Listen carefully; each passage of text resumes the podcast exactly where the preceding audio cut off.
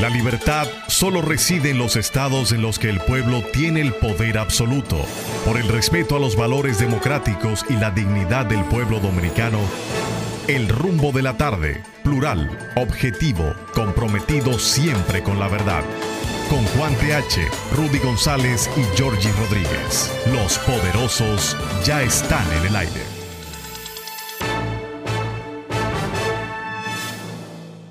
Buenas tardes, República Dominicana. Iniciamos aquí el rumbo de la tarde. Los poderosos Rudy González, Juan TH y Georgie Rodríguez. El soporte técnico a cargo de Sandy Guerrero y Juan Ramón Gómez. Estamos en Rumba 98.5 FM en la capital dominicana y Premium 101.1 FM en Santiago, la ciudad corazón para toda la región del Cibao. Buenas tardes. Buenas tardes, don Giorgio. Buenas tardes, Juan. Reír de sus propios errores puede prolongar la vida, dijo Shakespeare. Reír de los errores de su mujer puede acortar inmediatamente su vida, dijo la esposa de Shakespeare. Gracias por estar con nosotros. Qué bueno. Qué bueno eh, que están con nosotros esta tarde, 5 a 7, como cada día de lunes a viernes. Con una noticia triste para comenzar el. Perdón, Jorge. No, bueno, da la noticia. Ah, sí, para comenzar el, programa, daremos, hablaremos con más detalles. Eh, falleció eh, víctima de un accidente de helicóptero en Chile el expresidente chileno, dos veces presidente, Sebastián Piñeira, un rico empresario. Eh, hace poco tiempo, hace unos tres meses, estuvo aquí en República Dominicana.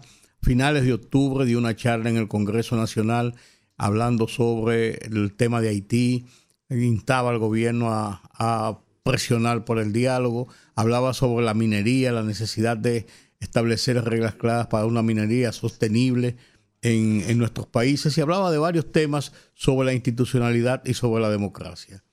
Bien. Bueno, como pasa el tiempo, ¿no? Hoy es 6 de febrero del 2023. Sí. Un día como hoy, hace un año, partió al cielo nuestro amigo y hermano de siempre, Orlando, Gil. Dos años, no un año, dos años. Fue en el 2021. Dos años. No, el 2022. 2022, dos años. Dos años. Sí, ya lo dije el 2022, pero en el cálculo. Sí, dos años. Imposible de, de no recordarlo. Claro. En cada encuentro, en cada conversación, en cada análisis, en cada momento de tristeza, pero también de alegría, porque tenía el don de hacer reír y también de ser acucioso, de ser imponente en sus ideas y pensamientos.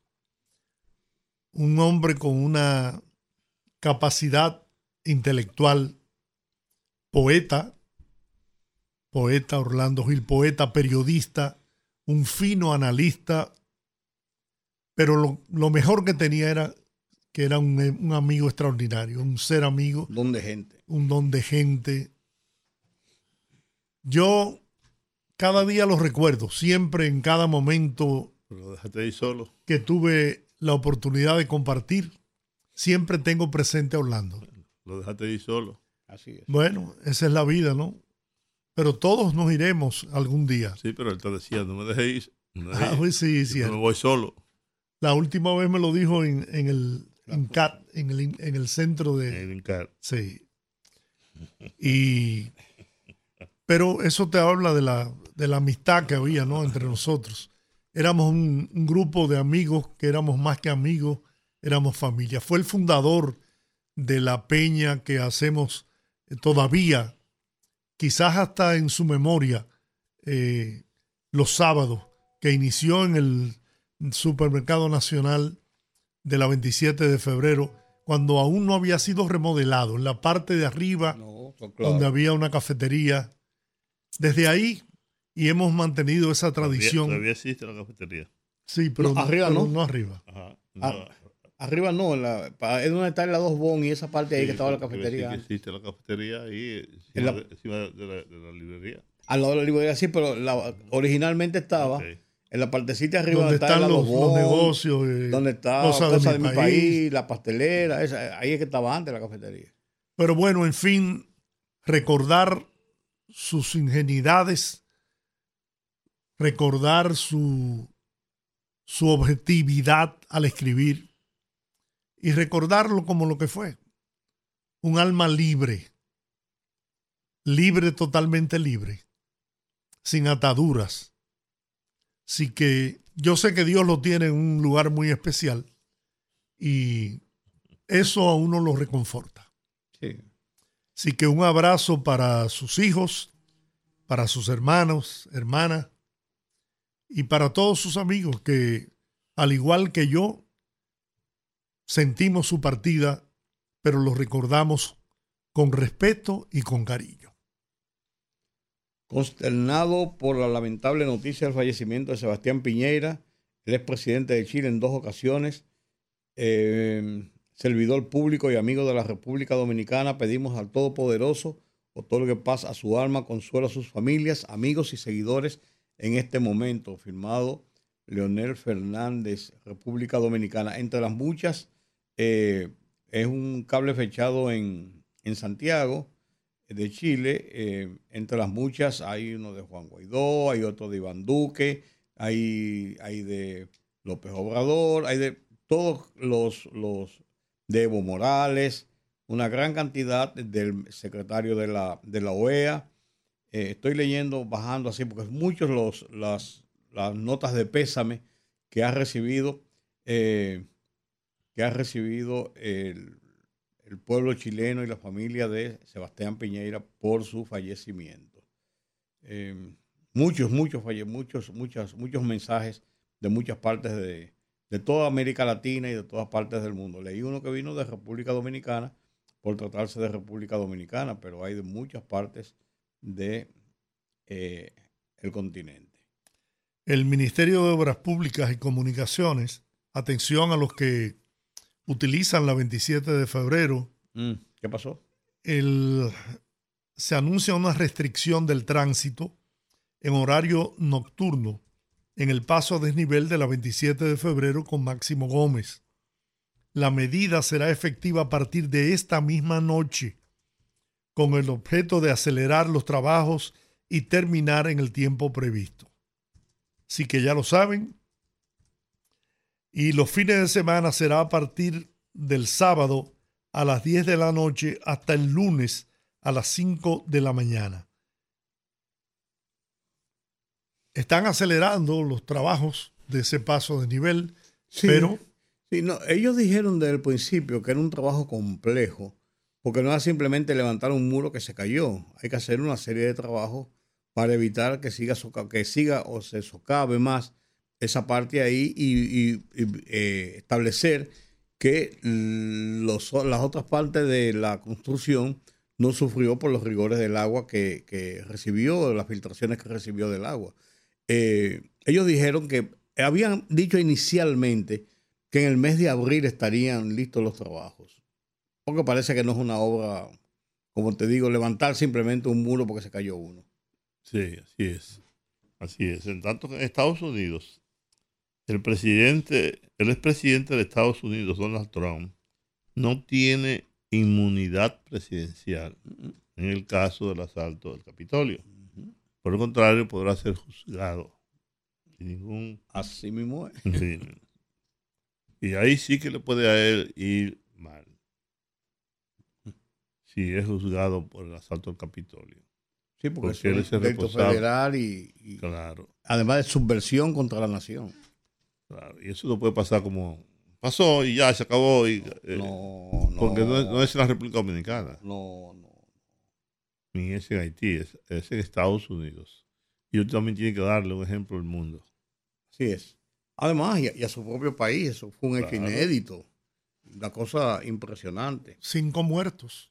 Sí, sí, sí. No, y, y una situación escalofriante. El peligro que corrieron todos esos legisladores que estaban adentro tuvieron que ser sacados y evacuados por, por túneles y por vías eh, no, no, no, no normales. Mira, lo que está muy serio es la situación en Haití.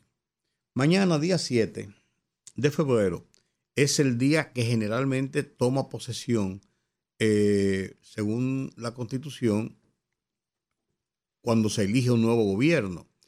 Y la fecha del 7 de febrero está asignada como la última eh, prórroga que se dio al de facto nombramiento de eh, Ariel Henry como primer ministro. Y digo de facto nombramiento porque no pudo ser inclusive, lo había nombrado el presidente eh, Jovenel Mois cuatro días antes de ser asesinado. Él no llegó, lo había anunciado, pues no llegó a asumir, no llegó a ser ratificado.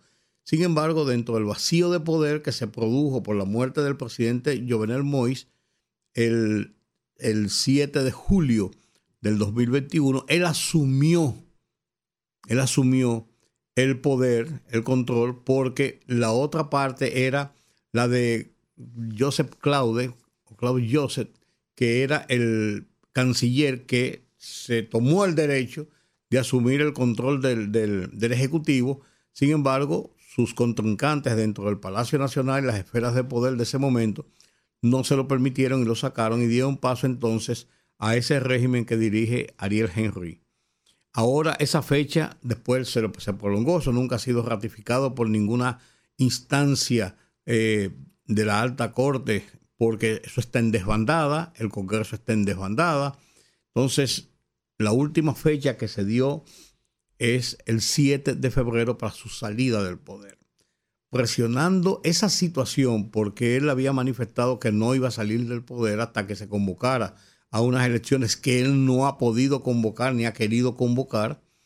Eh, este señor Guy Philippe, que llegó a Haití hace un par de meses, ha estado provocando una serie. Lo enviaron a Haití. Sí, una serie, sí, enviado, lo colocaron allá. Claro ha provocado una serie de incidentes, entre ellos una huelga general en, Haití y ha provocado una serie de disturbios.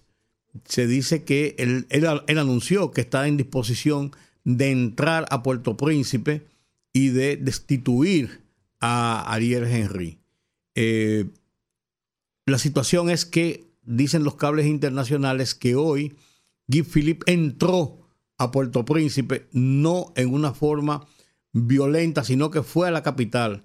No se sabe a qué fue a la capital, pero que entró porque él está radicado principalmente en la parte norte de Haití, donde tiene su base de sustentación política y, de paramilitares y de sicarios y de bandoleros que él dirige.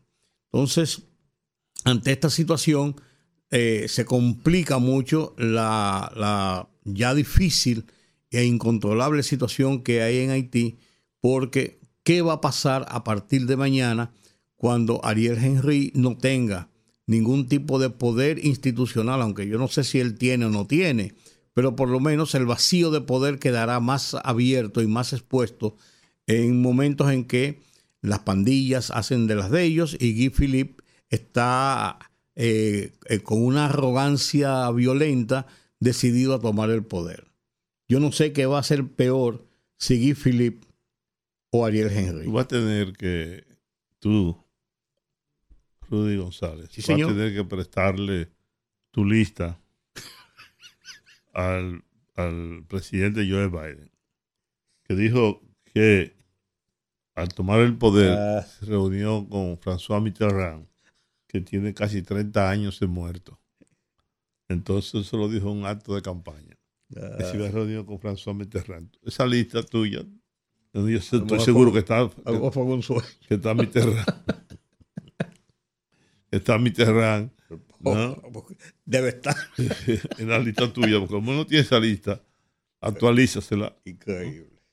Para que él sepa que es François Mitterrand. Oye, qué penoso lo que está pasando en Estados Unidos. Entre un maldito loco. ¿eh? Y, uno que está senil. ¿Tú crees que Estados Unidos... increíble eso. Yo cito, con tanto liderazgo. Yo cito, bueno, yo cito en mi columna para este miércoles un libro que compré ahora en Cuesta. Salí de caminar con yo y me paré ahí y compré un libro sobre eh, la historia, breve historia de los imperios. Cómo nacen y cómo desaparecen. ¿Cómo desaparecen? Y es el caso de Estados Unidos. Ningún imperio en la historia de la humanidad ha sido permanente. Eterno, no. No, que no, son Ni siquiera Roma, el imperio romano. Ni Grecia, ni Roma, ni. El imperio romano que durante 200 años decían que era la ciudad sagrada hasta que llegó Atila y los otomanos y barrieron y terminaron con, la ciudad sagrada. Claro. ¿No? Eh, y Estados Unidos, bueno, pues estamos viviendo, nosotros estamos viendo el declive vertiginoso de un imperio tan poderoso como lo ha sido, tal vez el más poderoso en la historia de la humanidad, por, porque hoy, hoy se disponen de los medios suficientes para que un imperio sea poderoso. ¿no? Que por cierto, los chinos acaban de lanzar un, satélite con tecnología G6. Lanzaron dos, uno con tecnología G5 y otro con tecnología G6. Para competirse ellos mismos. Sí. O sea, a ese nivel, a ese nivel están, van los chinos. Entonces, pero yo no sé si el imperio eh, de, Estados Unidos eh, está en un declive o, pueda desaparecer. Yo lo que veo es que hay, hay, hay una crisis en el liderazgo. Sí, pero eso es obvio. Es que así, así, así, así comenzó el imperio romano. Pero eso, el, imperio norteamericano es muy fuerte todavía. Muy sí, por supuesto, claro que sí, todavía tiene, todavía tiene un, arsenal, un arsenal extraordinario. Pero desde el punto de vista político, desde el punto de vista económico, su nivel de influencia es cada vez menor. De decisión. Por ejemplo, en América Latina, los chinos no han estado comiendo los caramelos. En África, por igual. Y en Europa, Europa está dividida. Una parte que sigue, bueno, hay una preocupación de parte de la, de la OTAN de que si Trump llega a la presidencia de la República de nuevo. dijo que lo iba a disolver. Exactamente que lo iba a disolver. él le puso fecha para la disolución. Exactamente. Entonces, no hay duda de que, de que ahí se está produciendo un requebrajamiento eh, lentamente, pero, pero sin pausa. Lo más serio de todo esto es que Inglaterra, que es el, país llamado en Europa a tener ese liderazgo eh, fuerte, serio, está en una situación también de crisis institucional porque la gobernanza del rey es muy pobre y no hay una consolidación con un primer ministro de arraigo fuerte. Y Alemania. No, porque se fue la Merkel. Ha estado manejando en, como una vereta entre la derecha y la centroderecha que no sabe para dónde coge ni para dónde va. O sea, es lo que te digo. Eh, Inglaterra, que ha sido la llamada a sostener la fuerza imperial de Europa si así lo podemos decir, está también en una situación muy crítica. Sí, sí, claro que sí. Así muy crítica. Claro, claro. Tú puedes ver Europa en sentido general, España, todo sumergido en una... No, no, sí, sí. España, Italia, eh, España tiene un problema más grande que, que, ellos mismos. Italia, Francia, Francia, Alemania, Inglaterra. Francia es, es, la que más estable está. Sí, pero, pero no estoy hablando del liderazgo continental, o sea, el liderazgo del continente. Eh, Francia, después de la muerte de los grandes líderes de De Gaulle, Mitterrand, de ese, grupo de líderes, eh, ellos han bajado, incluso cuando estaba Pompidou, que era un hombre de mucho liderazgo, eh, ellos se han convertido más o han girado más a su consolidación económica, la situación de su desarrollo propio, más que participar en ese gran liderazgo bélico de presión en, Europa. Lo ha hecho Inglaterra y lo, hizo, y lo hizo Alemania con la Merkel, eh, que fue, tuvo todo el tiempo, y lo hizo eh, Inglaterra con el gobierno, el último gobierno fuerte fue el de Tony Blair, porque después de Margaret Thatcher, y no, pues, no mencionar siquiera Winston Churchill, pero Tony Blair fue uno de los, de los hombres más importantes que mantuvo ese liderazgo. Pero eso se ha ido ha ido diluyendo. Aunque hay que decir que Francia enfrenta una situación muy difícil con los inmigrantes africanos musulmanes. Por eso es que hay una presencia Por eso es que muy, muy, muy considerable musulmana. Por eso es que ellos, incluso de musulmanes franceses ya, sí. porque han formado familias y se han nacionalizado. Ellos lo que pasa es que cruzan por de Mozambique más, más, más rápidamente a Francia. Lo que pasa es, por eso te digo que los franceses han mirado más hacia adentro, hacia su consolidación económica y su desarrollo económico. Y lo han logrado, ¿eh? sí, sí, porque son más conservadores, son eh, los, gobiernos que han tenido no han sido gobiernos eh, beligerantes, han estado ahí, y eh, el Macron y el otro, y, han hecho cositas, pero, pero no, no, no hay un líder fuerte, un gran líder que, que, le sigan los demás países del continente. Es una situación incómoda. Y con esa situación de Estados Unidos, te digo, es incómodo, muy serio, y el Medio Oriente está que tú no sabes, tú no sabes dónde están los cuartos. Ese otro, ese otro, ese, otro mundo. Ese es otro mundo. Ahora, tú te dices, ¿cómo es que Estados Unidos no ha habido un relevo, ni siquiera generacional? Increíble. Que, que permita una estabilidad, una continuidad en, en el mando. Entonces, está, está sujeta a un desequilibrado como Donald Trump y a un viejo que tiene problemas bastante serios. Claro, claro. Después de las presidencias de, Bill Clinton y de Barack Obama, fueron presidentes eh, con los pies sobre la tierra y, que, tenían, que tenían un gran liderazgo, los dos tenían un gran liderazgo porque George W. Bush, la gente lo, tenía, o, la misma población norteamericana lo tenía como un hombre bueno, como un tipo que estaba ahí, como que, como que ni día ni olía. Él fue un presidente y logró una reelección incluso, y manejó situaciones de crisis. Pero el liderazgo que tuvo Bill Clinton en su momento y que tuvo Barack Obama. Ronald Reagan también. Bueno, ya somos más, más, atrás. No, no, claro, claro. No, y Richard Nixon. No, no, hubo muchos buenos. Estoy hablando ya de, de, esta última etapa, de estos últimos 20 años. Eh, salvaron la cara, pero la, subida de, Joe Biden nunca, yo no sé cómo, cómo los Estados Unidos, el Partido Demócrata, dio paso a una situación que se veía venir. Porque ocho años en el poder, desde que se, desde que se lanzó en busca de una candidatura, ocho años en el poder, se sabía que es que Joe Biden no podía tener ocho años en el poder. Y un presidente en los Estados Unidos va por ocho años cuatro seguro que cuando lo eligen y va siempre por ocho años. Y no tenía una vicepresidente carismática, ni, que tenía liderazgo, ni con fuerza. Que cuando fue escogida como, como candidata, compañera de boleta, se crearon muchas expectativas. El perfil de su currículum era, era de que era una mujer. La gente la veía como la Barack Obama femenina. El relevo, el relevo natural y, la, y la mujer detrás del poder. Eso, esa era la idea, pero no, Kamala Harris se ha, sido un bluff. Ahora, esto no significa que en Estados Unidos no haya líderes. No, al contrario, lo que decimos es eso, que hay tanto, tanto liderazgo que uno no sabe cómo se ha llegado a esto. Por ejemplo, yo, siempre he admirado al que fuera presidente de la Cámara de Representantes. No, no, a Paul, Ryan. Paul Ryan.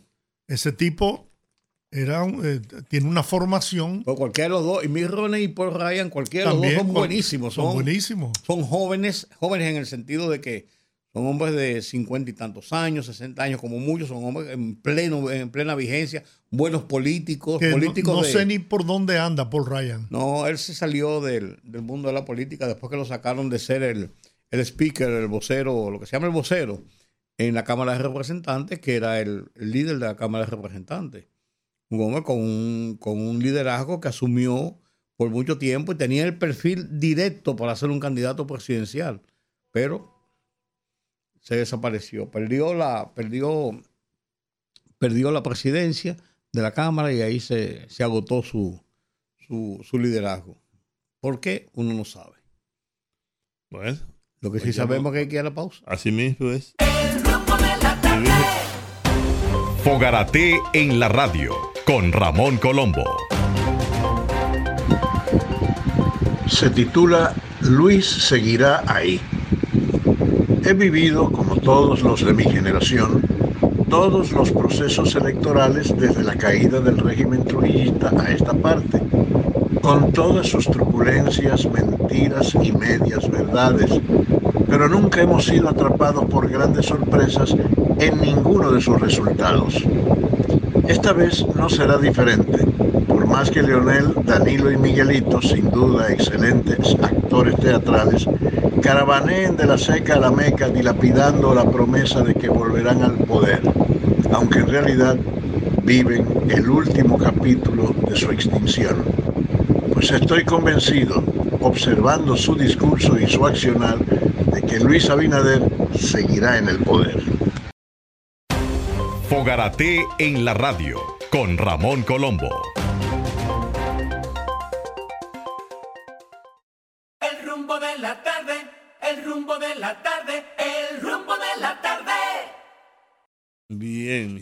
Aquí estamos. Aquí Tenemos, estamos. tenemos a Carolina. El administrador del Banco de Reservas, Samuel Pereira, en, en una información que ofrece, dice, cerramos el año con excelentes resultados en nuestros indicadores financieros, lo que nos posicionó como el mejor banco de República Dominicana en el 2023. Gracias al arduo trabajo y a la dedicación de todos nuestros colaboradores, podemos reafirmar nuestra fortaleza en el sistema financiero nacional. En el 2024 seguiremos trabajando para impulsar el progreso de todos los dominicanos. ¿Quién dice eso? Samuel, Samuel Pereira. Pereira. Ah, Samuel Pereira.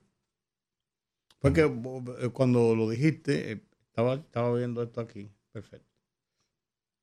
No hay duda de que el Banco de Reservas ha crecido mucho, se ha consolidado muy bien y efectivamente está, está como el primer banco de la República Dominicana, junto con otros bancos que no tienen su fortaleza ni la grandeza, como el Banco Popular, que es un banco muy sólido, el VHD, entre otros.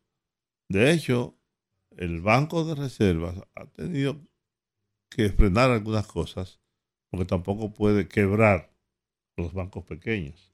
No, no porque es un, Porque es un banco rector. financiero, claro. Eh, No puede propiciar eso. Claro Exacto, no. el banco, el, el sistema financiero tiene que seguir sólido y mantenerse.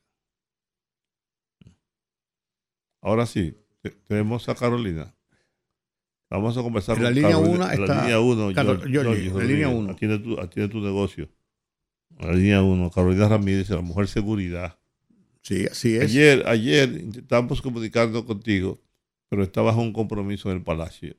Eh, Rudy estuvo comentando el tema de justamente a partir de las declaraciones del consultor jurídico del Poder Ejecutivo, Antoniano Peralta, que dijo que en los próximos días se iba a dar a conocer ya el proyecto final de propuesta al Congreso. ¿Qué tal eso, Carolina? Buenas tardes.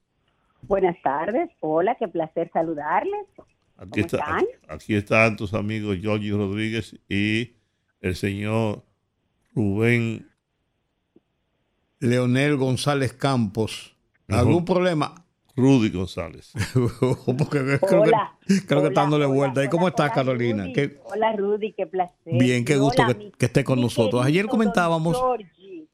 Ayer comentábamos el- el- el- la información que daba el consultor jurídico del Poder Ejecutivo, indicando que ya se estaba llegando a, a consenso sobre las reformas que van a emitir, que va a enviar el, el Poder Ejecutivo al Congreso Nacional para la ley 124 en vigencia ya. ¿Qué, qué- qué puntos principales puede contener esta, esta nueva reforma?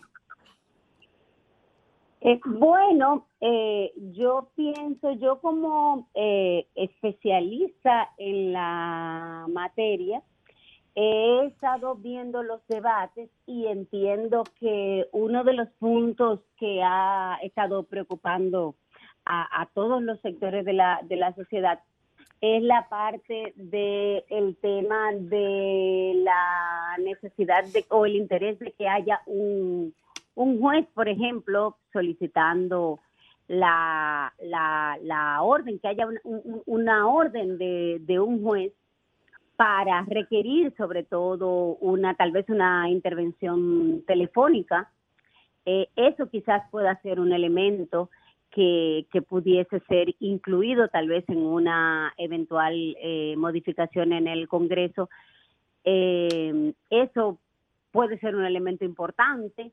Otro elemento importante que yo entiendo que debería ser considerado en una modificación es, son las definiciones puntuales de eh, los elementos de seguridad nacional o, las atribuciones puntuales también de la DNI y no dejarlo quizás así tan genérico, sobre todo porque nosotros no tenemos una población con una cultura eh, de seguridad y defensa nacional, así como otros países, como en Estados Unidos, por ejemplo, o en España, donde la cultura de inteligencia, la cultura de ciberseguridad ya está un poco más eh, desarrollada. Entonces, si ya se está llegando a un acuerdo de que hayan algunas modificaciones, entonces yo creo que esos elementos deben eh, considerarse, aprovechar esa oportunidad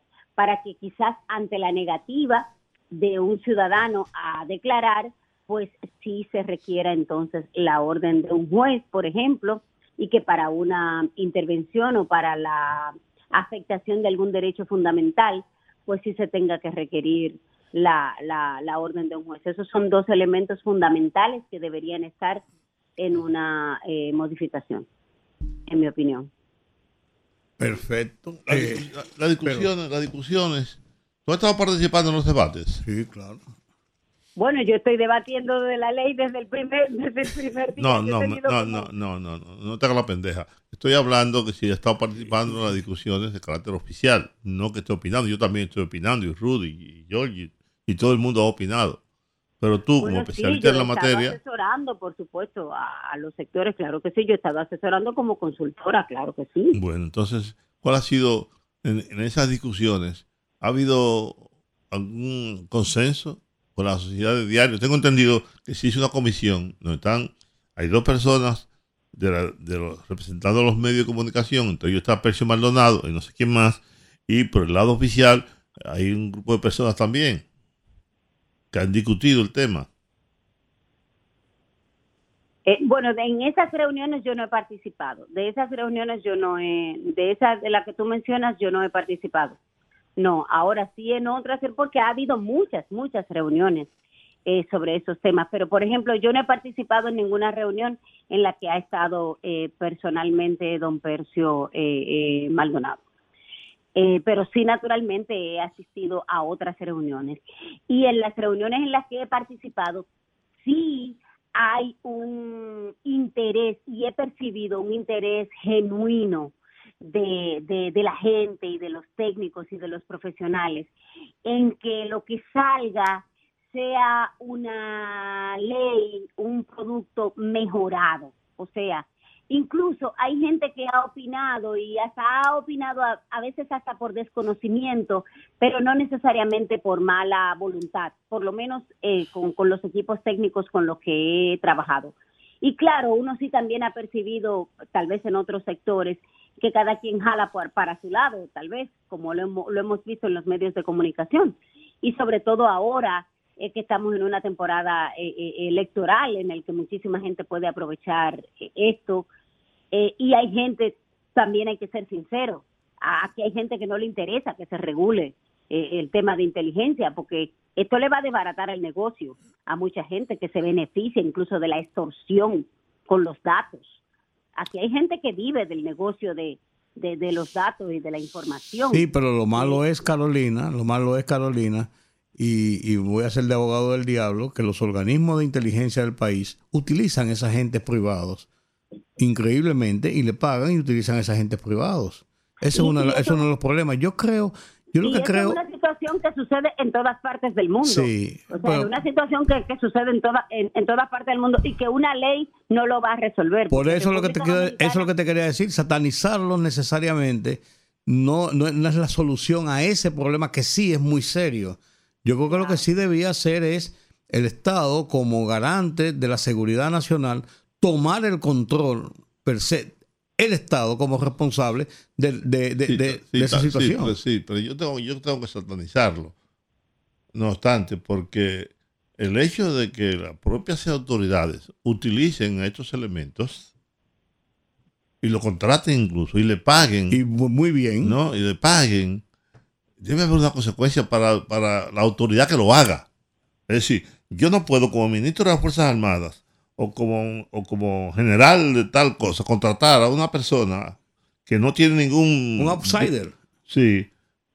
Y entonces con los recursos del Estado, pagarle a esa persona para la extorsión, el chantaje. No hay que hacer el trabajo que tú tienes que hacer. Claro, caso. o sea, no puede ser.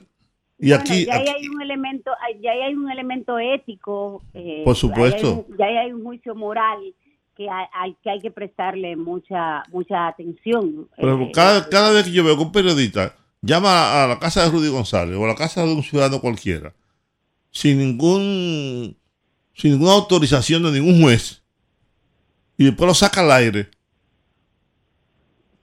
Óyame, digo, pero ¿quién? Violación de la privacidad y la intimidad. Oh, pues Claro, Claro. Eso está tipificado en la, en la el ley, eso para eso no hay que modificar ninguna ley, eso está tipificado. No, no, eh, claro, ya de, hecho ya existe una ley sobre eso y la violamos. Y como violamos el semáforo a cada rato y ya hay una ley.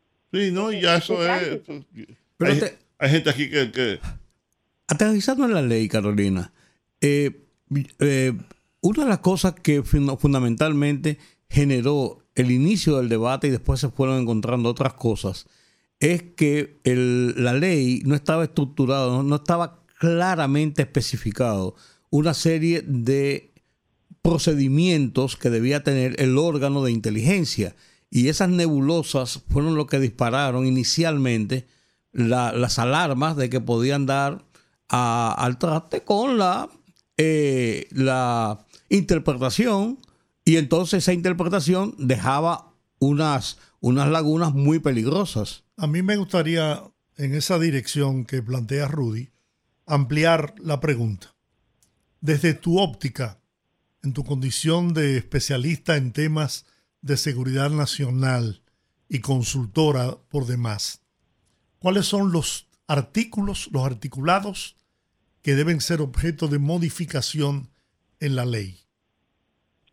Bueno, ajá, resultado del debate, yo entiendo que necesariamente los artículos que han sido atacados, el 11. hasta para satisfacer el, el, el morbo, de una u otra manera eh, eh, eh, tendrán una que otra modificación. O sea, eh, eh, los artículos como el 11, eh, por, por, por una que otra modificación, así por lo menos para que el pueblo esté satisfecho, ustedes pueden estar seguros que por lo menos esa palabra de, de, de previa autorización del juez, si queremos que esto, que, que- eh, que la fiesta termine en paz, yo creo que lo más saludable es que, que esa palabrita aparezca. Eh, eh, eh, yo pienso, si quieren salvar esa ley. Ahora, visto, visto ya los, los, eh, las cosas que se encontraron de la ley que, que no estaban de acuerdo o que se entendía que violentaban la constitución o los derechos del ciudadano. Aparte de eso, mm, yo entiendo que ha sido posible o es posible que dentro del análisis más profundo con expertos sobre el tema de la ley ya aprobada, es posible que se hayan encontrado otras situaciones que puedan enriquecer la ley y que la, la puedan hacer más, eh, más fuerte y más expedita, más realista. ¿Ha pasado eso? Claro, quizás ahora, por ejemplo, lo, que decía, eh, agregarle tal vez algunas definiciones que tal vez no, no, no estaban, porque, por ejemplo, el, el legislador no, no dejó eh, eh, eh, eh, plasmada la definición, por ejemplo, de seguridad nacional, solamente la refirió. Y la, la definición de seguridad nacional está en el decreto 86-21 y perfectamente el legislador pudo transcribirla y ponerle para los fines de esta ley seguridad nacional es tal cosa, o sea, no le costaba poner eso. Entonces, esta es una oportunidad. En mi opinión, aquí el legislador pone seguridad nacional y seguridad interior, pero la seguridad interior es parte de la seguridad nacional. Claro. Por lo tanto, ese es un error que se puede perfectamente Claro. eh, eh, subsanar. Otra cosa, se puede delimitar a- aquí eh, inteligencia delictiva, por ejemplo, de, inteligencia para, asuntos de seguridad nacional, eh, para delimitar las funciones que tiene, por ejemplo, la de Intel, que trabaja inteligencia delictiva, eh, y por ejemplo, y, y así se delimitan los roles de otras agencias de inteligencia que ha generado cierta confusión. Entonces, yo creo que el tema de las definiciones podría aprovecharse, aunque también nos hemos desesperado porque esa ley tiene un reglamento que se supone que se está trabajando. Eso, se- eso te iba a preguntar, ¿qué tal el reglamento? ¿Cómo va eso? Eh, No tiene que bueno, esperar la ley ahora, la reforma, para hacer el reglamento. Sí, pero se está trabajando el reglamento. ¿Eh? Sí, claro, se, se está trabajando el reglamento y de hecho tengo entendido que hay una propuesta de borrador que esta, esta experiencia ha servido precisamente para que, que lo fortalezcan y tengo entendido que, que va a quedar muy fortalecido. En el Pero hay foro, otra- eh, hay el- otra cosa muy buena que ha pasado y no quiero desaprovechar la, oportunidad de esta conversación con ustedes. Incluso lo vi en una participación que tuvo el, queri- el estimadísimo eh, eh, eh, diputado eh, Pacheco en una entrevista en estos días y es que esta situación ha permitido que ahora le presten atención a todas esas leyes que estaban pendientes relativas a los temas de seguridad y defensa en el Congreso. Entonces, ahora han recogido, decía Pacheco, la ley de seguridad y defensa nacional, la ley de seguridad ciudadana, la ley de ciberseguridad, la ley de armas, la de seguridad privada y todo ese, paquete de leyes que estaban durmiendo el sueño eterno, eh, comentaba Pacheco, que las han mandado a buscar. Pero ojalá que no hagan un arroz con mango. No se pongan muy no, creativos. todo lo contrario, lo que él decía es que ahora este paquete de leyes las van a mirar con mucho mayor detenimiento y se van a asegurar de que no se vayan estos deslices. O sea que ha sido una gran ganancia después de Pero mira, Carolina, esta experiencia. En el foro que hubo en la Pontificia Universidad Católica Madre Maestra, yo creo que tú estabas ahí. Eh, no, no, No. Ese, eh, no, ese día casualmente Ok. había otro. No, otro sí, no, porque había tanta gente, yo pensé que te había visto. Mira, hay una cosa, ahí se planteó una cosa que me parece interesante. En ninguna parte de la ley se establece los requisitos, por lo menos mínimos, que debe tener la persona en quien recaiga la eh, dirección de este departamento, de, de esta dirección de inteligencia. Sí, sí, sí, claro, sí, claro que sí, por supuesto. La ley lo establece, claro que sí, debe ser dominicano, no puede ejercer una doble nacionalidad en ese, en el momento mientras sea eh, eh, director, no puede tener doble nacionalidad, eh, no puede tener antecedentes eh, delincuenciales y no puede ser eh, eh, militar, tiene que ser eh, estar en pleno ejercicio de sus eh, derechos civiles eh, eh, y políticos. Claro, Yo- bueno, ahí, ahí plantearon eso, de que en ningún sitio decía, y lo, lo encontraron, se lo encontraron raro, algunos de los especialistas hablaban sobre el tema, y que estaban desglosando los artículos uno por uno y decían que no se, no entendían cómo no había un establecimiento de los requisitos para ser director, sino que estaba sujeto solamente a una decisión del Poder Ejecutivo de nombre de una persona. Que es la Sí, la- decisión, pero la- debe tener varios, varios requisitos. Claro que sí, sí, la ley contempla incluso la ley contempla incluso el- eh, ese requisito que tiene que ser dominicano de, de, de origen y de eh, claro que sí Ah, bueno. y que puede incluso incluso en caso de que tuviera una doble nacionalidad tiene que eh, eh, no puede tenerla en ejercicio durante el tiempo que que tenga que esté desempeñando la función tiene que suspenderla o renunciar a ella porque porque estaría en contradicción Perfecto. Pues, Caro, gracias. Gracias. Siempre es importante Cuando contigo. salga, cuando salga la ley, entonces ya tendremos para analizar la ley nueva. Exactamente. Si necesita, si, si, si decide dejar a, a Carmesita Inver, pues aquí, aquí te esperamos aquí. en- en- ustedes saben que ustedes son mis dos tíos y lo mejor es que son dos tíos que yo puedo que me llevan a pasear los dos Además, te voy a decir, una- además, te voy a, te voy te- te- ir al teatro te voy a decir una cosa. Yo eh, eh, no, no le hago una cosa así. eh, Juan es a- arrojado y osado. Yo no hago una cosa así a, a- a Carmen, porque caer la boca de Carmen es una situación que- Yo tengo la suerte de salir, tú sabes la dicha de ir al teatro y se- en- de un lado tener a Juan TH y del otro a Carmen Inver Brugal. No, A ver ay, ay, ay, ay, ay, me está escribiendo aquí, me dice, me dice, te estoy oyendo, me dice Carmen.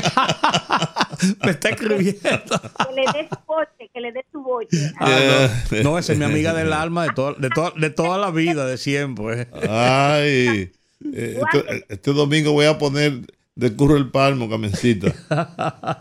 Ay, mi amor, sin ti no entiendo el despertar. Ay, mi amor, sin ti mi cama es ancha. La, la verdad, la verdad que es, es- es un privilegio tener, Ah. tener amigos como, como Carmen Inver. Dice, ah, Juan TH, no le escribo por su ira de la mayoría. Ah, ya tú quieres, ya tú quieres. bueno, pues gracias, Caro. Gracias, Carolina. Muy amable de tu parte. Bien. Gracias a ustedes. Bye. Creo que es una, una, una conversación bastante interesante sobre este proyecto de ley que ha dado tanta agua que beber en tan pocos días. Y qué bueno que, se, que esto no tomó tiempo. Aquí hubo una ley, Juan, que la devolvieron, que la, sa- la retiraron. ¿Cuál era la de que en 45 días iban a mandar la reforma? Y de eso hace como... de eso- Pregúntale de eso hace como, sí, eso hace como dos años. ¿Cuál fue esa ley, eh, Carmen? Que, que, ¿Cuál fue? Aquí ha habido tantas leyes. No, pero hace- este país tiene todas las leyes Hace y una como más. seis meses, sí, que Claro, retiraron un proyecto. se cumple. Sí, y entonces pa- pa- lo retiraron para en 45 días mandar la, la reforma y no se mandó nunca. Por suerte que esta ley, que es un mandato de la constitución del, del 2010, de reformular, de, de establecer una dirección, no un departamento, una dirección de inteligencia en el país para homologar incluso, como existen en muchas partes, en la generalidad de las partes del mundo, em, haya, haya tenido tanto de qué hablar y por suerte que se asumió que había un que habían unos problemas y que había que resolverlo y que se ha eh, trabajado en el asunto con diligencia y con prontitud. Él espera de que esto realmente termine como debe terminar. Ah, me dijo, me dijo Carmen Ibersi, la, la trata de personas. Sí, Ah, bueno. que la devolvieron. Gracias, Carmencita. Eh, la trata de personas. eh, ustedes excúsenme, doña Carmen Inver eh, Brugal, la doctora. eh, yo le digo Carmencita por un asunto de, de cariño, no de generación.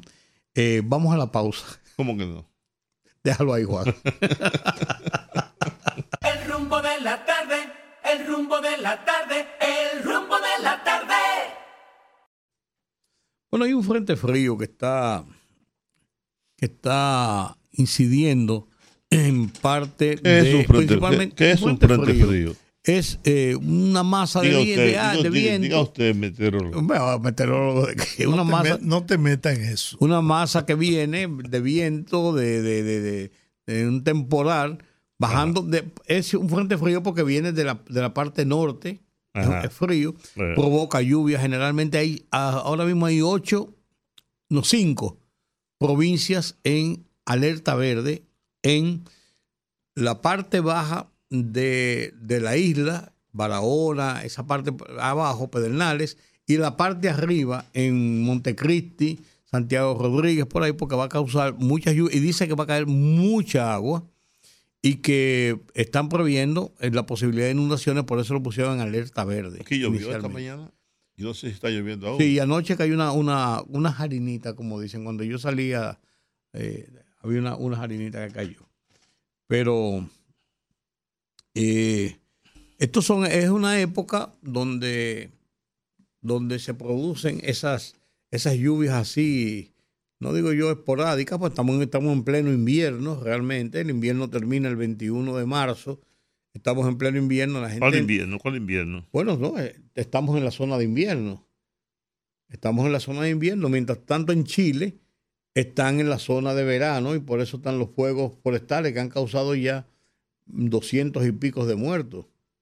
En Chile, eh, ahí, ahí ha, ha devastado cerca de Valparaíso, ha devastado varias comunidades incluso, unos fuegos incontrolables provocados por la sequía y el calor. Aquí de este lado, en la parte norte, estamos en, en la época de frío. Entonces esos frentes Frente, que van- frente frío. sí, separa una masa de aire frío y seco de una masa de aire cálida. La masa de aire frío, al ser más denso, empuja por debajo a la masa de aire caliente, obligando a este aire cálido a elevarse y produce entonces lluvias. lluvias. Bueno, Más o menos lo que tú dijiste. el sistema frontal con rápido desplazamiento continúa incidiendo sobre diferentes provincias del país, generando precipitaciones, tronadas y fuertes ráfagas de viento. Mantenemos vigentes los niveles de alerta meteorológica para cinco provincias. Temperaturas ligeramente calurosas en la tarde, tornándose agradables en la noche y la madrugada. Las condiciones marítimas anormales en la costa atlántica debido a olas y vientos peligrosos. Ese es el informe de hace dos horas de, la Oficina Nacional de Meteorología. Sigue sin el, el estado de alerta en varias provincias.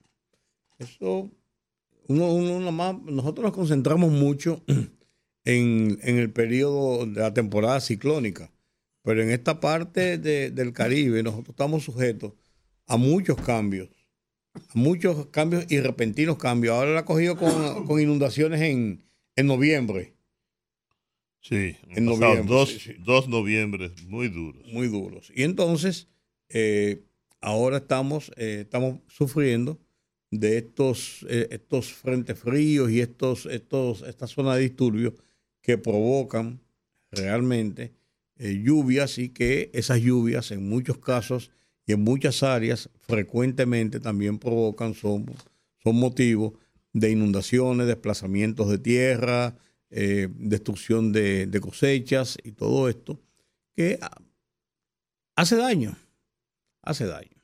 Cada vez que se, que se acerca un periodo electoral, la Junta Central Electoral prohíbe el consumo de alcohol. Es la ley, sí, Sí, está en la Sí. ley, claro que sí. Pero ese día es que más alcohol se consume. claro.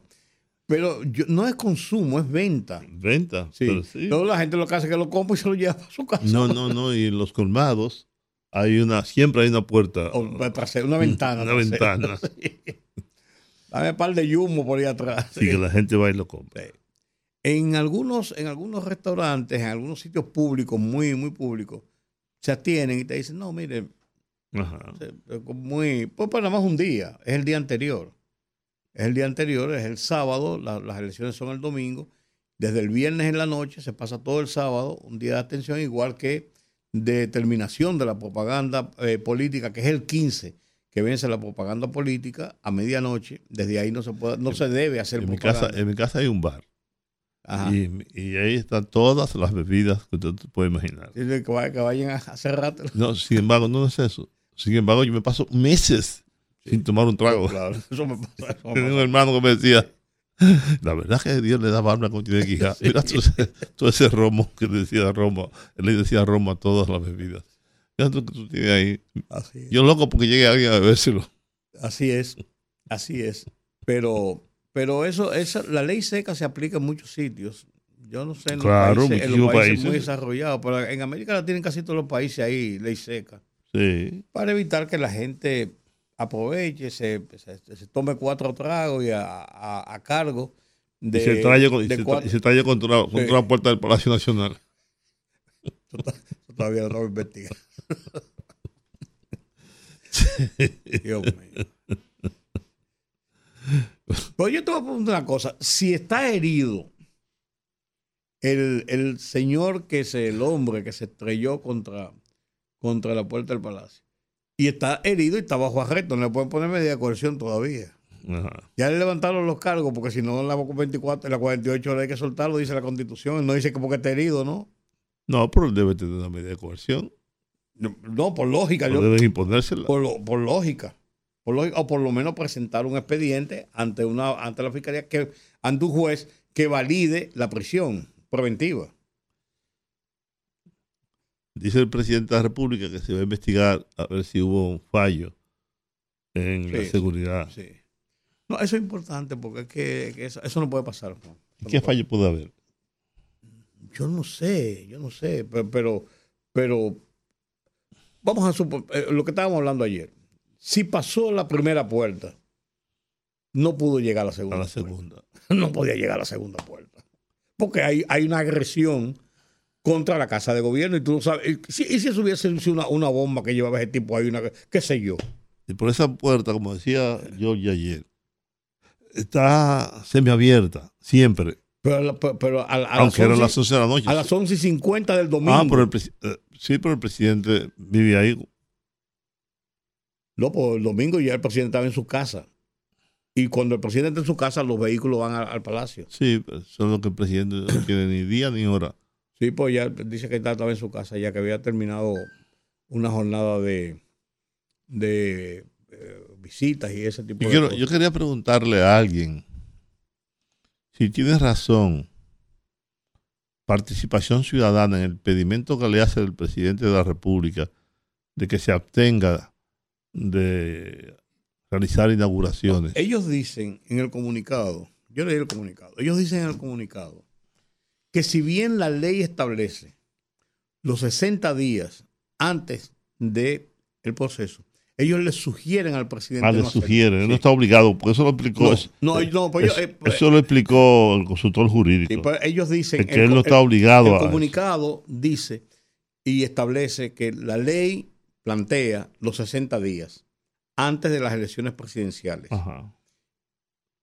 pero que ellos le sugieren al presidente que no participe en, en- en inauguración de acciones de gobierno para como para, para, para evitar que, que se vea una, una, una- una distorsión en cuanto a lo que es la propaganda, pues lo que haga el presidente es primera página en los periódicos y todo eso. Por supuesto. Eh, eh, Eso es, ellos lo hacen, es, hay que leer el comunicado, porque el comunicado, de la forma como lo titularon y como se comenzó la nota, dice que participación ciudadana le pide al presidente que no haga, pues, entonces después ellos dicen en el comunicado, no es eso, ellos dicen y lo establecen, entonces le dicen al presidente que lo prudente es no hacerlo. Aunque el presidente ha estado encabezando y acompañando, no inaugurando solamente, que es otra cosa, ese es otro acto, pero ha estado acompañando a los candidatos. Ah, bueno, pues sea campaña. Eso, por eso no se lo prohíbe. No. Eso no se le prohíbe. No. No, eso no se le prohíbe. A quienes se le prohíbe hacer ese tipo de acciones proselitistas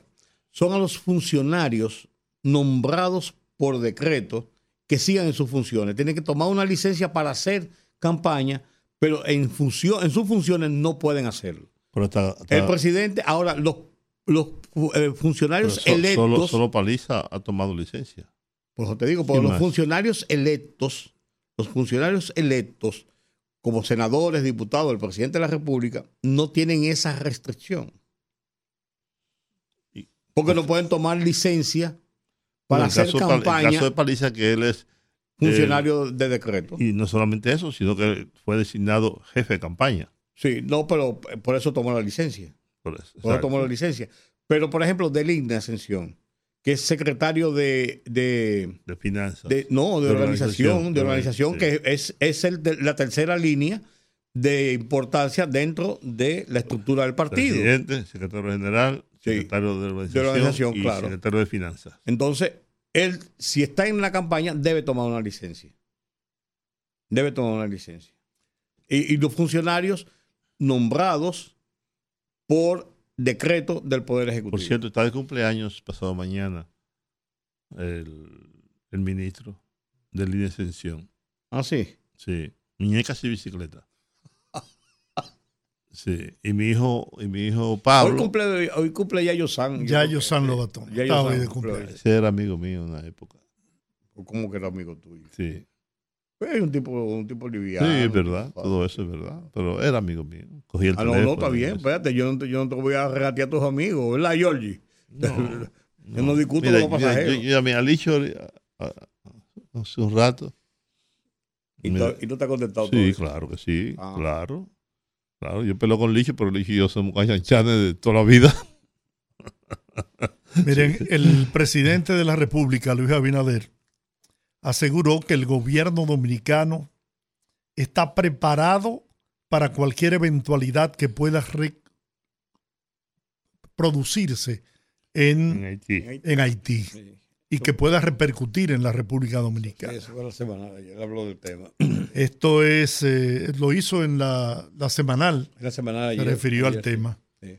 Eh, dice el presidente que desde ayer y luego de que el líder rebelde Guy Philippe llamara al pueblo haitiano a manifestarse en las calles para empujar la salida de Henry del poder el miércoles, diversas protestas se han escenificado en Puerto Príncipe y en algunas otras localidades de Haití, algunas lideradas incluso por políticos, como es el caso del candidato presidencial, ex primer ministro Claude Joseph. Sí, ese, ese, ese, ese, ese es un tipo peligroso. El 21 de diciembre del 2022, Ariel Henry firmó un pacto con los partidos políticos y organizaciones de la sociedad civil en donde se comprometía, de acuerdo al artículo 20, a abandonar el cargo el 7 de febrero del 2024. Eso es lo que ha ocasionado estas protestas, ¿no?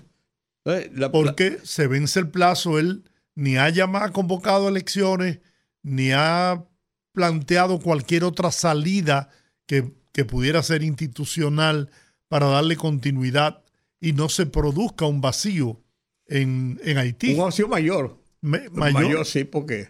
Pero, Así existe ya. sí, por lo que yo te decía ahorita, aquí ya, ya llegó una información más acabada. Dice que Puerto Príncipe y sus alrededores se encuentran bajo intensa tensión desde la visita relámpago que hizo Guy Philippe este martes a la Plaza San Pierre. Según informa el medio Gazette Haití, se escuchan ráfagas de armas automáticas por todas partes. Indica también que nadie sabe dónde se encuentra Philippe y que los manifestantes lo buscan por todos lados. Oye, la agencia noticiosa AP publicó que poco después de la visita a Petion, que, que visitara Petionville, Philippe llamó a la estación de radio Tele-Eclay en pleno programa en vivo. Mañana estaré en las calles con mi gente, dijo, y añadió que, que iba a estar rodeado por guardias de seguridad. La lucha apenas se inicia. Philippe manifestó en el programa de radio que ha hablado con distintos partidos políticos, incluidos los encabezados por el ex primer ministro Claude Joseph y el ex candidato presidencial Moïse Jean Charles, para tratar de encontrar una solución para Haití. Se cree que Philippe ha estado viviendo lejos de Puerto Príncipe desde que fue repatriado a Haití en noviembre pasado. Repatriado no, colocado allá, como dijo Juan. A pocos kilómetros de donde se vio a Philippe, un par de miles de manifestantes se habían reunido en la capital preparándose para marchar hacia la oficina del primer ministro Ariel Henry. Ariel tiene que irse, Ariel es el líder de las pandillas de este país, gritaba la multitud. Cuando empezaron a marchar, la policía disparó gases lacrimógenos, lo que dispersó temporalmente a la multitud, aunque los manifestantes, desde adolescentes hasta adultos mayores, juraban que llegarían al despacho de Henry de una forma u otra.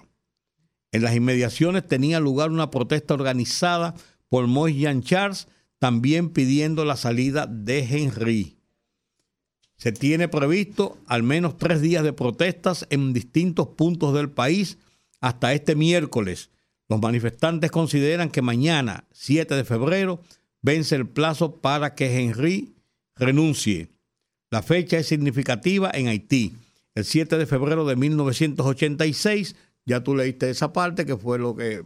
Yo se- pienso que lo prudente en este momento es hacer un llamado a los dominicanos que residen en Haití para que traten de abandonar Haití Vinicio Castillo puso un... un- porque un- un eso va a terminar en temprano. una catástrofe. temprano diciendo eso, que los dominicanos que están en Haití, lo mejor que deben hacer en este momento es que todavía hay oportunidad de salir de Haití antes de que las cosas empeoren.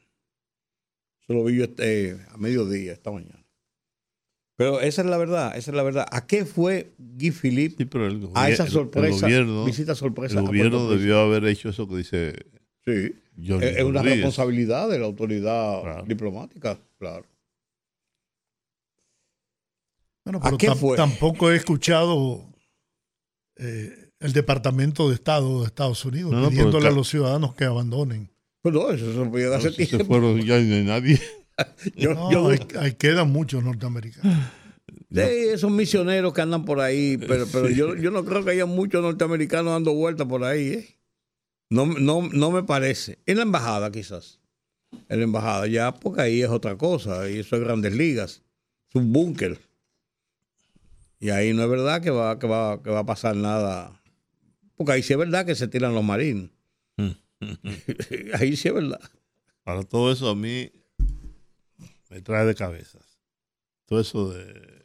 No, yo, lo, yo lo que no concibo, yo no entiendo, lo digo con toda franqueza, ¿por qué se permite, por qué se ha permitido que Haití llegue a esa situación? Sí, es, O sea, indifer- ¿cuál- es indiferencia. ¿Cuáles son los intereses? Porque definitivamente ahí se mueven intereses Claro. que han impedido el que, por ejemplo, esa fuerza de Naciones Unidas eh, entrara en Haití a tratar de pacificar ese país. O sea, yo no, yo no, no, no veo, es que por más que le busco, le busco una explicación, no la encuentro. No la encuentro. Por lo menos lo que está pasando en ellos- Haití. ellos creen- ellos a Granada. Mira, ellos creen, ellos creen que no pueden existir dos países en, este, en esta isla. Ellos están convencidos de que eso Sí, pero no mira, es posible. Imponerle a la República Dominicana Haití no va a ser fácil. ¿eh? Claro que no va a ser fácil, pero No va a ser fácil, hay eso- cosas eso- peores que esas. ¿Eh? Sí, bueno. Pero lo que te quiero decir lo es lo yo mundo. eh, cada vez más se ha tomado una conciencia en el sentir Por lo este nacional de los dominicanos. sí, de los de que haitianos es también. imposible. De los haitianos también. Pues los haitianos, los haitianos, si tú te pones a ver, son más fáciles de guiar por ese populismo y esa, un, un líder mesiánico que se le ocurre esa ahí. ignorancia hay Primero. Y segundo, ellos ven en República Dominicana su salvación económica, porque es lo más cerca que tienen. Nosotros no, no- nosotros no vemos nada de aquel lado que no sea un problema. No, Ayola. sí, que no- sí que no son problemas. Entonces, Pero eh, es- eso no es tan sencillo como eso. ¿no? Imagínense, y yo lo he dicho varias veces, imagínense ustedes que explote una situación eh, catastrófica como lo que se prevé que puede producirse. ¿Hacia dónde creen ustedes que van a salir huyendo Hacia República los que Dominicana. traten de salvar su vida? hacia República Dominicana es el primer destino. ¿Y qué va a pasar en esa frontera? Eh, no, por ese- eso es el muro, tema. por eso el muro. Es el tema, pero, pero eh, eh, de una u otra manera, pero esa es una cosa diferente a lo que plantea Juan. Porque A lo, esa- mejor, a lo mejor, y perdóname que te interrumpa, quizás eso es lo que se está buscando. Sí, pero lo que plantea Una, una oleada de, de haitianos Sí. cruzando la frontera. ¿Cuál será la, cuál va a ser la actitud de las Fuerzas Armadas? no contenerlo como puedan. Pues déjame decir una cosa. Lo que te quiero decir es que es diferente a lo que dice Juan. Lo que Juan plantea, porque esa es una situación de hecho y ahí, ahí va a haber que tomar una, una, una medida, una decisión cual que sea. Pero lo que Juan dice es que hay el plan de unificar las dos naciones. Y eso, Pero Por- ahí, es- ahí es que voy. Sí, pero, Es- pero, eso es lo que digo, precisamente. pero, pero ese ya no es un, ese no es un plan para unificar, ese es un plan de socorro y de ayuda en, en un asunto temporal. Y ahí tendrán que, que actuar las Fuerzas Armadas. Incluso, incluso si por razones humanitarias se permitiera el paso de muchas personas, Los sería, campamentos. ¿eh? Los sería para, contenerlos en unos campamentos cerca de, de- de- de la frontera. Lo más que puede pasar, no es verdad que le van a dar luz verde para que entre al, que entren al país. Es lo más que Es pueden que, no, hacer. es que no hay que no hay que darle luz verde. La luz verde la van a tomar ellos. Sí, Oye, pero- nos va a pasar, y el- anótenlo hoy, 6 de febrero. Lo que le pasó a Israel, que en principio fue la víctima, porque incursionaron los, eh, la gente de Hamas y mataron 1.200 y pico y secuestraron. Pero ¿quiénes terminan ahora como los villanos? Los israelitas. Porque se excedieron por todo lo que tú quieras. Pero en principio fueron las víctimas. Y la respuesta en qué los convirtió? En los asesinos, en los... La víctima siempre ha sido los palestinos, Georgie. Bueno, en el caso este del, del Desde ataque... 1948. Sí, pero esa es Desde otra cosa. Ah, Yo me- no, no, eso no es No, otra no, cosa. no, No, no, que- perdóname, eso no es otra cosa. No, Georgie, eso no es otra cosa. Es la continuidad de, ese- de ese proceso. Entonces, que o sea, lamentablemente a ese punto. Eso justifica No, no, chico, el ataque de Hamas No estoy justificando y nada. matar... y- el- no estoy pues, eso- justificando nada. Es que Te yo estoy, me te estoy... estoy explicando que ese es un proceso muy largo, que, Sí, no, pero que no te- eso es- que no comienza ahí Eso con está el ataque bien. de Hamas. Pero yo me circunscribo a ese episodio para compararlo con lo que pudiera pasar si se produce un éxodo de haitianos hacia la República Dominicana, se produjera una matanza porque no hay forma de contenerlo de que con gases lacrimógenos, eso es mentira, ¿eh? Cuando, cuando 50, 100 mil haitianos digan voy para allá, no lo para nadie, terminan bañándose allá en Punta Cana. Pero no es eso que yo estoy diciendo. No, pero eh, precisamente No, pues, estamos, hablando de dos no, cosas distintas. No, estamos hablando de dos cosas distintas. De dos cosas distintas. Estamos hablando de una, de una situación que efectivamente se puede producir, un éxodo masivo. Yo estoy hablando de un plan muy bien estructurado y diseñado para crear una situación en la creencia o el convencimiento de que no es posible. Y eso es un tema también muy viejo. Sí, hay, hay, Joaquín hay- Balaguer lo trató. hay- hay tesis sobre eso. Claro. Pero vamos a analizar. entonces, sí, pero ¿Qué yo- pasaría si hay una Ok, desbandada? bien, No, bien. no, eh, y cruzaron la frontera, mataron 10 mil, pero cruzaron 90 mil. ¿Qué va a pasar a partir de ese momento? 90 mil no es una cifra. Pero yo estoy dando números figurados. Solamente el año pasado se deportaron. eh, pero eh, tú no me, no me estás queriendo entender. es que estamos hablando. Yo no entiendo. Yo, lo que tú dices, yo no entiendo. Si se produce una desbandada y se inunda este país con 50, 100, 200, 300 mil haitianos y la Fuerza Armada en su deber de, para- de parar esa- ese éxodo ases- matan, defendiendo la frontera y la soberanía, matan no, no 5 mil, no, matan mil haitianos. ¿Cómo va a ser calificada la República Dominicana? ¿Cuál va a ser la presión internacional contra el país? Eso es lo que yo Ah, planteo. bueno, está bien, pero es otra cosa. Eso es distinto absolutamente a lo que yo estoy planteando, a lo que yo estoy diciendo. Eso puede pasar y no pasa nada. Yo, yo hablo de un tema más agudo, más complejo y más preocupante, porque tiene que ver no solamente con la integridad territorial, tiene que ver con la identidad nacional, tiene que ver con que dos países separados por la historia, por el territorio, pero sobre todo por el territorio, sobre todo por la historia, ¿no? Puedan, haya un- toda una tesis, todo un entramado, de decir, no, ahí no puede haber dos países con un mismo origen. Ahí tiene que haber solo país. Que lo bajo, bajo, bajo el control de, de quién? Bueno, de la República Dominicana, porque Haití es un territorio desértico, en Haití no hay nada, Haití no solamente hay hambre, miseria, desolación, pobreza absoluta. En la República Dominicana, por el contrario, no. La República Dominicana tiene un Estado que mal que bien funciona, tiene un Congreso, tiene un sistema de justicia, tiene universidades, tiene liceos, eh, lo tiene todo, con sus deficiencias, con sus limitaciones, pero lo tiene todo. Haití, Haití no tiene nada. Cuando usted, cuando usted sobrevuela eh, Haití, el territorio dominicano, se ve la, enorme diferencia, un país y otro. El primero es un país, el otro ni siquiera eso. Eh, No se trata de, de que se produzca una oleada y vengan 100 mil y las Fuerzas Armadas maten 20 mil, 50 mil, 60 mil. Las Fuerzas Armadas no van a hacer eso tampoco. Porque esa no es, esa- ese no es el propósito, esa no es la intención, ni esa es la cultura de las Fuerzas Armadas Dominicanas. Que Todo que pase por ahí lo vamos a fusilar. No, eso no va a pasar. No de ese modo. Mientras tanto, en el séptimo inning estamos ganando 1 a 0 a Curazao. A Curazao, ajá, ajá. Bueno, 1 a 0, deberíamos estar ganando 20 a 0. bueno, pues ayer Nicaragua nos dio Mira, muchísimo palo. por ejemplo, Pa- Panamá ganó. ¿Qué juego ganó Panamá ayer, eh? ¡Wow!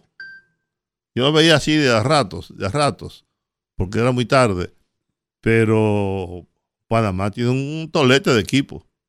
Le ganó a Puerto Rico. Bueno, pues yo, pensé, yo pensé que ese, en, ese, en ese séptimo inning, Puerto Rico sí iba, ahí- sí iba ahí arriba, con las bases llenas, sin out. ¿eh? Sin embargo, solo anotaron una carrera. Una sola Pero carrera. Porque poncharon a uno y el otro batió para doble play. Que es lo que salva a los pitchers siempre, la doble matanza. Sí, los panameños son buenos en béisbol. ¿eh? Sí, pero. En Curazao solamente ha surgido uno de grandes ligas que fue Andrew John. Y muy bueno. Sí, muy bueno. Estaba nominado al Salón de Fama. de la Sí, Fama pero y ese no era, ese no era, ese no era Curazao. Bueno, pues estaba, estaba nominado. Andrew John. Y entonces estamos ganando, oye, gran vaina. Ah, A que Curazao, ah, entonces que ya que estamos perdiendo. No, sería el colmo. Ojo. Bueno, ya no, no pasan tantas cosas. ¿Eh? No pasan tantas cosas. Ahora, Puerto Rico perdió. ¿Quiénes son los que están en primer y segundo lugar? Eh, Puerto Rico y Panamá. O, Venezu- o México. Venezuela. Ven- Ah, Venezuela, perdón, Venezuela, Venezuela, sí, Venezuela. Venezuela te invito. Venezuela. ¿Venezuela te invito? Está invito, está invito todavía, ¿verdad, Juan Ramón? No, lo invito estaba nada más Puerto Rico y Panamá. No, Anoche. no, No. Panamá no, pero Puerto Rico no, perdón, porque Puerto Rico partido de República Dominicana. Dominicana. Sí. Panamá está invito. Claro. Oh, un La. Cancillería Dominicana informó hoy ¿Y qué tiene que ver la Cancillería con. con- No, con- no, no, no, con- no, no.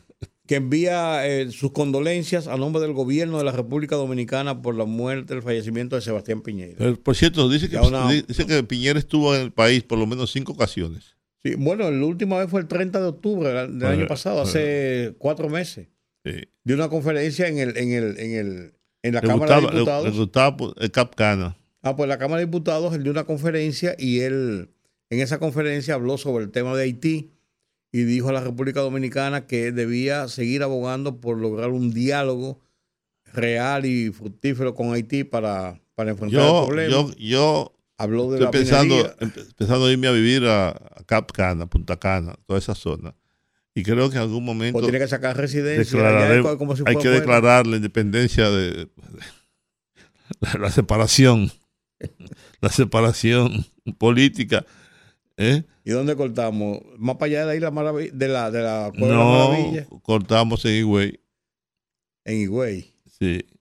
Y tú vas a dejarlo Higüey ya no fuera de eso. Porque se han fajado y cogieron todos los palos. Decía mi amigo Radamés Pepín que la República Dominicana, después de, de Baní, todo eso deberían de regalárselo a los Estados Unidos como pago, como pago de la deuda. Porque por ahí no había nada que sirviera. Guasábara y, y, y Camporón, ¿eh? lo que hay en Aso, en, en, en esos desiertos. No, pues cuando tú llegas a San Juan ya es diferente.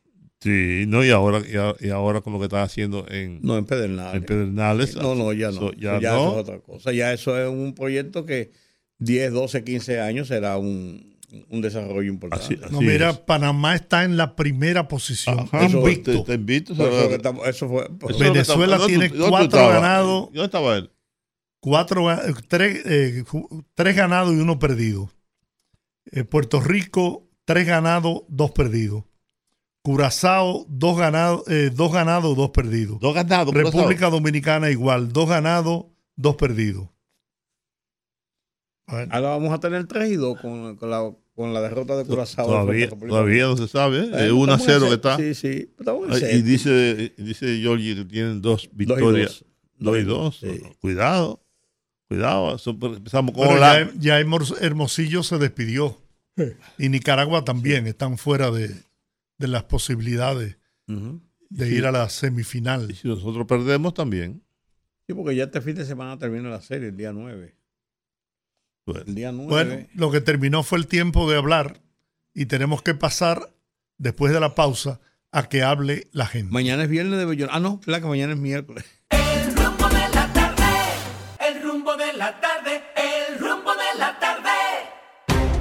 Conectando con la gente, que el pueblo hable en el rumbo de la tarde.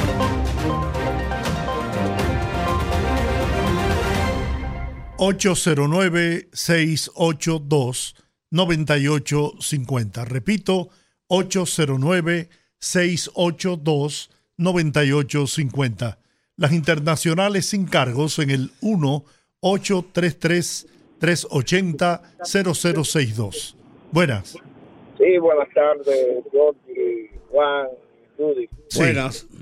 Eh, en una ocasión escuché a Castillo Pantaleón, Ajá, el, el abogado, ajá, hablar sobre la ley 1-24 ajá. y tocó un tema que no lo he oído en boca de más nadie. Ajá. Y realmente yo no soy abogado, pero me llama la atención el hecho de que él dice que esa ley se sometió como ordinaria, Sí. cuando debió haberse sometido como una ley orgánica. Esa es una de las discusiones que hay. Exacto. Entonces sería interesante que si la vuelven a someter, se tome en cuenta esa situación para que no, no haya más ruido con ese tema. Muy bien. Muchas gracias. ¿eh? Dígame usted, buenas. Sí, buena. Sí, ¿Cómo están ustedes? bien. Bien, Desde Cristo Rey. Sí, adelante. Oye, con el caso de la victoria, recuerden que yo les había dicho a ustedes que los que no son días de visita son peores que los días de visita. Entonces yo no sé si es Chu, si es la Procuraduría, que van a resolver eso, porque con ese caso que pasó ahí, tanto el director, que le dicen el alcalde, y el coronel y todo, deberían de estar presos y con una pela cada uno. bien.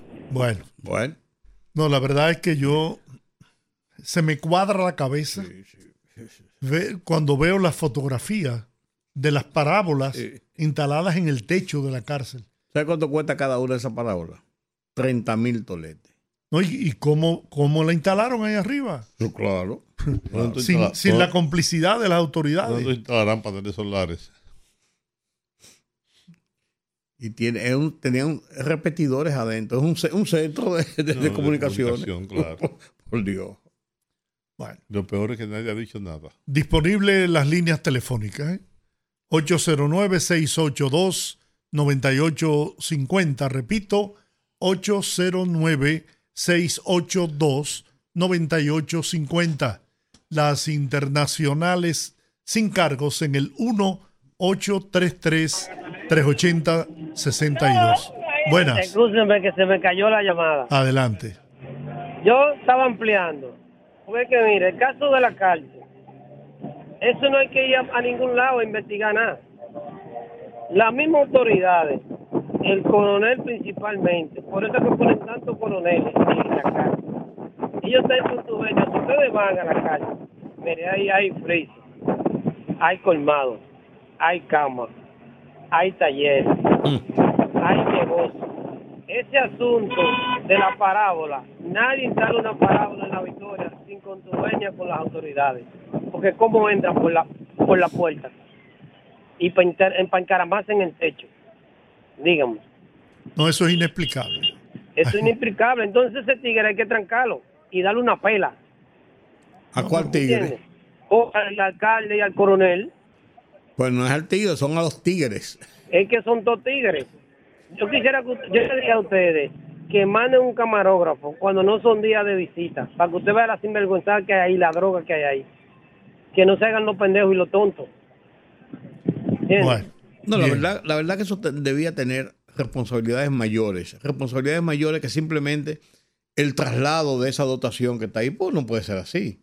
Porque si el traslado es la única, la única pena que tiene, yo me la juego, me gano, como decía eh, Roberto Santana, 7 millones de pesos semanales que se, que, que se, que se manejaban ahí en, en, en- en los negocios que se hacían. Yo me gano esos cuartos. Si me agarran, simplemente me trasladan y me mandan para qué sé yo qué sitio. Pues me gané mi cuarto. No tiene que haber consecuencias mayores. Porque eso que- ese tipo de cosas hay que frenarlo. Y no es solamente en la cárcel de la Victoria. Esa situación de las órdenes de sicariato y cosas que se dan de varias cárceles. Ahí está el caso del muchacho que mataron en Santiago. Dice el tipo que lo agarraron que la orden, el, la- la- el trabajo se lo pagó. Oye bien cómo fue que dijo Georgie. El trabajo se lo pagó uno de la cárcel de Najayo. Y dijo que tan pronto le ejecutara, le iban a llevar, le iban a llevar su dinero. Eso fue el abogado de Santiago que mataron. Entonces, eso no puede ser. Eso no puede ser. No es solamente ese caso de la victoria. Eso tiene mucho más allá, mucho más allá que hay que verlo. A mí, en lo personal, me sigue preocupando el tema de la situación en Haití y las repercusiones que pueda tener eh, en la República Dominicana esta crisis que apunta a ser de dimensiones inimaginables. Eso va, eso va en, en un, en un aumento eh, terrible. Mira, el, el gobierno anunció que se inician, que se han iniciado los trabajos para terminar el centro de corrección y rehabilitación Las Parras, que es la, la cárcel que se hizo Sí. por la victoria, eh, para tratar de, de manejar el tema de esa cárcel. Buenas tardes. Buenas tardes. El tema de Haití, Ajá.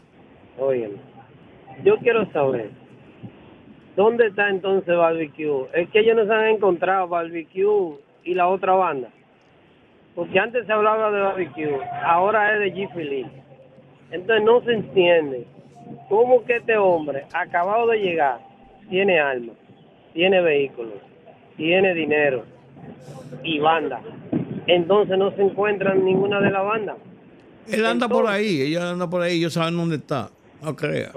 Entonces, como dice Jordi, hay que estar ojo pelado en la frontera y los guardias, los guardias, que yo sé que están pasando muchísimo trabajo, hay que dotarlos de equipo completo y de, y de radio para que tengan comunicación y aparte de eso, darle sus tres papas calientes, que lo ponen a pasar trabajo en esa frontera, y por eso que allá hacen diablura.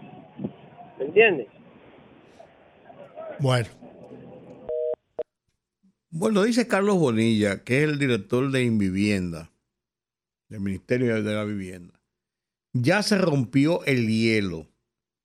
No nos vamos de aquí hasta que más o menos en un año, más, en más o menos un año, podamos entregar una parte del Centro de Rehabilitación Las Parras.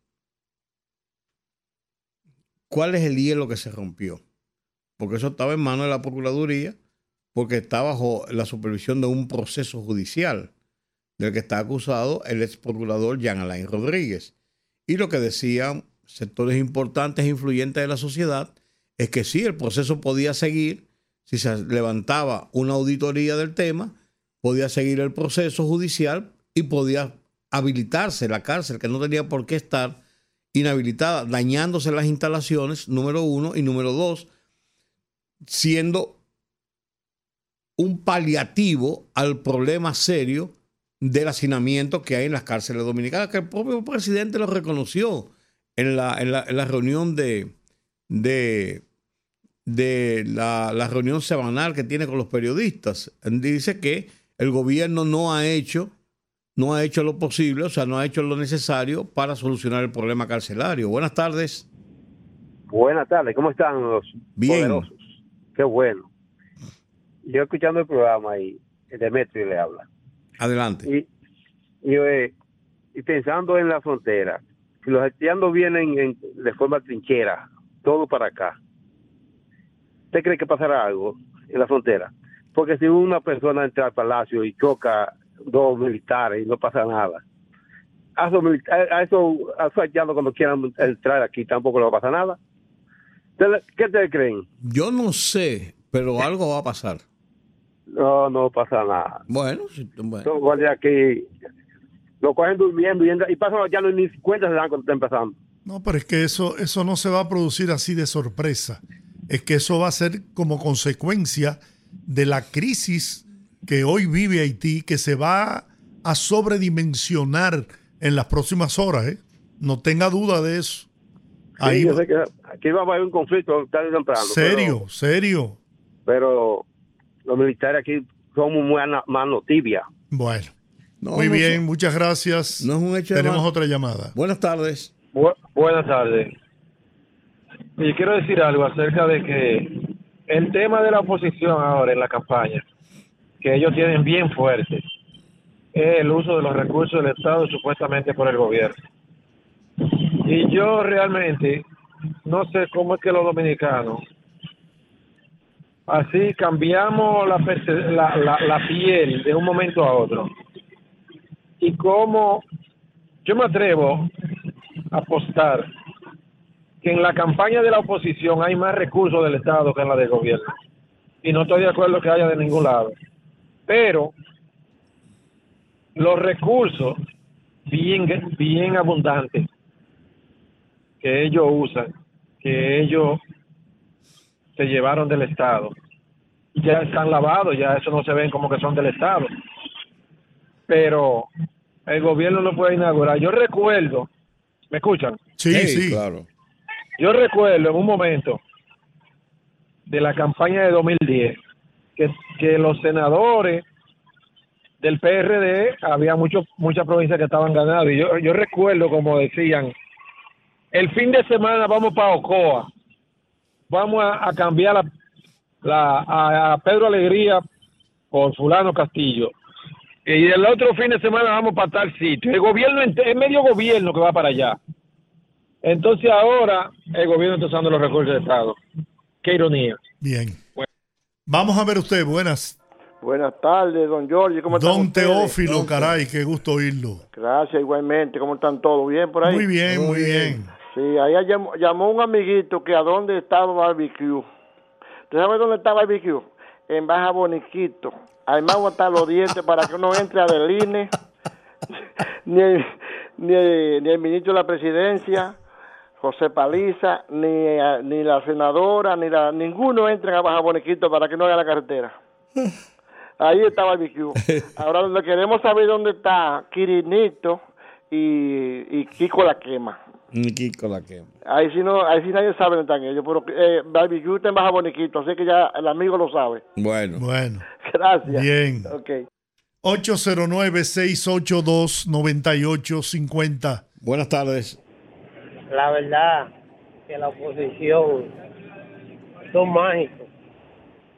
Porque yo me recuerdo cuando el faraón era el jefe de la Junta, que todavía no se sabe cuánto están pagando por los escáneres que están en el hangar alquilado y cuánto Bien. se gastaron en los supervisores de la Junta. Bien. Dígame usted, buenas. Buenas, equipo. Mi saludo especial para Jo- eh, Georgie y ¿cómo es el otro que no me pone los discos. Eh? Rudy González, Juan TH. Exacto. Y Juan de H, sí. no es el líder. Eh, mirando yo que la oposición ahora le ha dado para para regatear los chilitos que le da el gobierno a los infelices a través del bono escolar, de la tarjeta supérate. Ahora eso es lo que están atacando. Pero ellos no se recuerdan, ni por la mente les pasa, que Leonel Fernández, Danilo Medina y sus secuaces pseudo PLD ese entonces se llevaron miles de millones de pesos de este país. De eso la oposición no habla. Ah, los chelitos que le están dando los infelices, sí, eso cae mal, eso desajusta el presupuesto nacional, eso en el fisco es una tragedia, es una hecatombe. Pero que hay gente que tiene galeta con, con, con, con, con- con suma millonaria como los narcotraficantes, pe- funcionarios del PLD. Eso, eso, eso no afectó el, el, el erario público. Muy bien. Muchas gracias. Bien. Tenemos otra llamada. Buenas. tardes. Buenas tardes, Rafael Tejada desde Santo Domingo Este. Adelante. Yo quiero saber quién fue que dijo que tenía 40 mil o 44 mil millones para ganar las elecciones. Me gustaría saber si usted me recuerda la memoria. Gracias. Muy bien. Bueno, eso lo sabe todo el mundo. Dígame usted. Buenas tardes. Sí, buenas, buenas tardes. Sí. Un saludo para esa plataforma en especial para usted, Georgie Rodríguez. Gracias. Sí, fíjese, diciendo yo, estaba comentando con mi papá, yo no entiendo a algunos políticos de la oposición.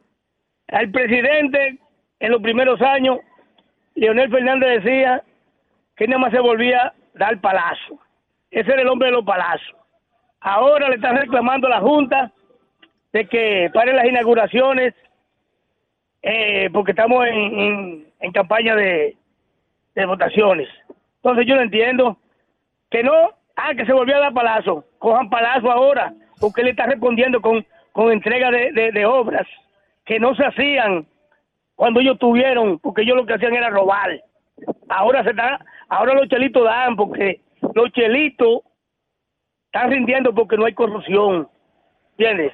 Entonces ellos, ellos ahora se hallan mal, ah, que él, él está, no, Muy bien. ellos no hacían eso, ya usted sabe, gracias. A ti por llamar. Buenas. Aló. Sí, adelante. Sí, buena. Ese hombre, ese sí es un fanático aguerrido. bueno, sí.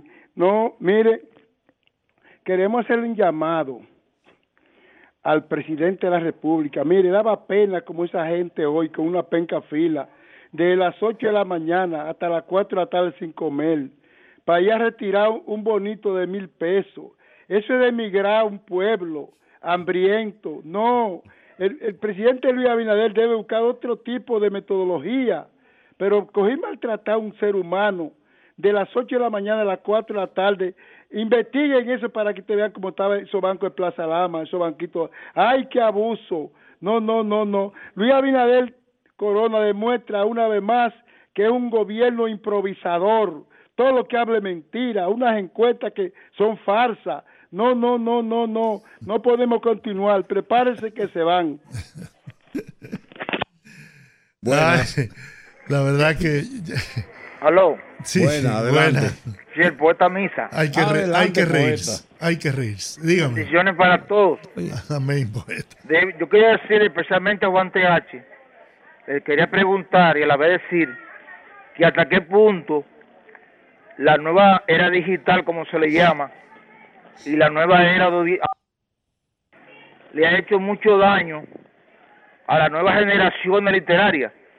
¿Por qué? Porque hoy en día es más fácil para una persona, para un intelectual o para una persona de bajo recurso, de bajo nivel edu- educativo, ponerse a escuchar un documental, alguna biografía, ponerse a escuchar canciones, que ponerse a analizar asuntos literarios, sobre todo la literaria, y además con toda la facilidad de que la era digital y la nueva era audiovisual le, le- le- le brinda a uno mismo que uno tiene esa, Bien. esa debilidad que es más fácil ponerse a escuchar un, un documental Bien. que ponerse a leer un libro. Muy bien, poeta. Usted tiene que responder esa pregunta del poeta Mesa, Buenas. Juan TH. Buenas. Sí. ¿Cómo están? Muy bien. Rito del Sánchez Quisqueya. Hola, hola. Al señor que llama, que da pena que estén haciendo fila por los mil pesos, que él disfrutaba más cuando le daban la, la, la beca a los hijos de Alejandrina y a los hijos de los funcionarios de gobierno, que si él no necesita los mil pesos, que no lo vaya a buscar él ni la familia de él, pero que quiera ir a buscar sus mil pesos, que haga su filita si lo necesita, que no lo busque y que, que él dice que es improvisado, improvisado si no eran ellos para robar. Bueno, vamos a ver. Tenemos esta otra llamada. Buenas. Buenas. Sí. Sí, la opulencia de, de antes eh, es incomparable. Eso no, no es discutible. O sea, ahora no se gasta tanto como antes. Pero hay una cosa, el gobierno no puede seguir cometiendo tantos errores garrafales como eso de esa ley eh, eh, 0124. Pero eso de las humillaciones, yo lo he visto. Eso no se debe. Poner a una persona, es verdad que, que están ayudando y un pueblo necesitado, pero esas humillaciones no se deben. Eso está mal desde mi punto de vista. Gracias. Muy bien. 809-682-9850. Nos quedan tres minutos de programa. Podemos recibir dos, tres llamadas a, a nuestras líneas telefónicas. Bueno. Están tímidos los oyentes hoy. Pero yo me pregunto, Ajá. ¿y acaso no era más humillante cuando usted, para recibir una ayuda del gobierno, tenía que recibir eh, vejaciones por parte de incluso eh, las fuerzas militares cuando le entregaban esa funda con productos eh, muchas veces vencidos? Por Dios. campaña. Buenas. Bueno, Sí. eh, al rumbo de la tarde. Dígame. Dígame. Al rumbo de la tarde hablo. Sí, sí, adelante. Adelante. Ah, ok, yo, yo quiero salir a- al aire. ¿Está en el aire? Ah, ok. Mira, eh, ahora mismo yo escuché un oyente ahí hablando. Entonces, él dice que es humillante la cuestión de los mil pesos, pero eh, antes era más humillante cuando tú, andaban esa gente recogiendo cajitas y cosas en Navidad, eh, eh, que, que, que tropeaban los viejitos, las embarazadas. Sí. Porque el único gobierno que ha dignificado la pobreza este gobierno. Usted no ha visto más nunca eso en Navidad. Eso, eso No, hombre, ahora te dan una tarjeta y tú vas y- Ahora usas tu es- tarjeta, por Dios.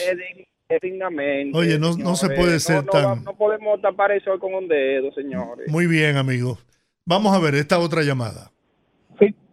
Buenas tardes. Sí, buenas. Ante todo, quiero informarle a través de su programa. La Junta Central Electoral eh, sostuvo una rueda de prensa hoy donde hizo la demostración de, de los kits que van a utilizar en las elecciones. Hay que reconocer el papel fundamental que viene realizando la Junta Central Electoral encabezado por su presidente Román Jaque Román y los demás jueces. Yo creo que el país eh, va por buen sendero y creo que con la pulcritud que se está manejando y la claridad que se está manejando todo este proceso, el único beneficiado será el país y la democracia dominicana. Muy bien. Muchas gracias. Tenemos esta otra llamada. Buenas noches. Buenas. Yo quiero saber si es posible encontrar y reproducir un audio que todo el mundo lo ha escuchado. Y es donde Leonel Fernández arengando a sus tropas en la seccional de Nueva York en el 2012 les decía, eso era ante la la verdad de que Hipólito estaba adelante en, la, en las encuestas, que él tenía 40 mil millones de pesos para la recta final de la campaña y que con eso y una ayudita que le iba a dar Chávez con el petróleo para asfaltar, todo el mundo escuchó ese audio, que en cualquier parte del mundo eso hubiese dado paso a una investigación grande y a una sanción grande. Muy bien. Bueno, y ese señor se quedó así, como así si nada. mismo, así es. Muchas gracias. Gracias a todos. Terminamos por hoy. Mañana estaremos aquí. Mañana. Viernes de Bellonera. Mañana estaremos aquí. Ganamos, ganó el 16, 1 a 0, se quedó. 1 a 0 le ganamos a Curazao. Tenemos 3 y 2 ahora. Me- Me explicaban ahí los muchachos esto mismo.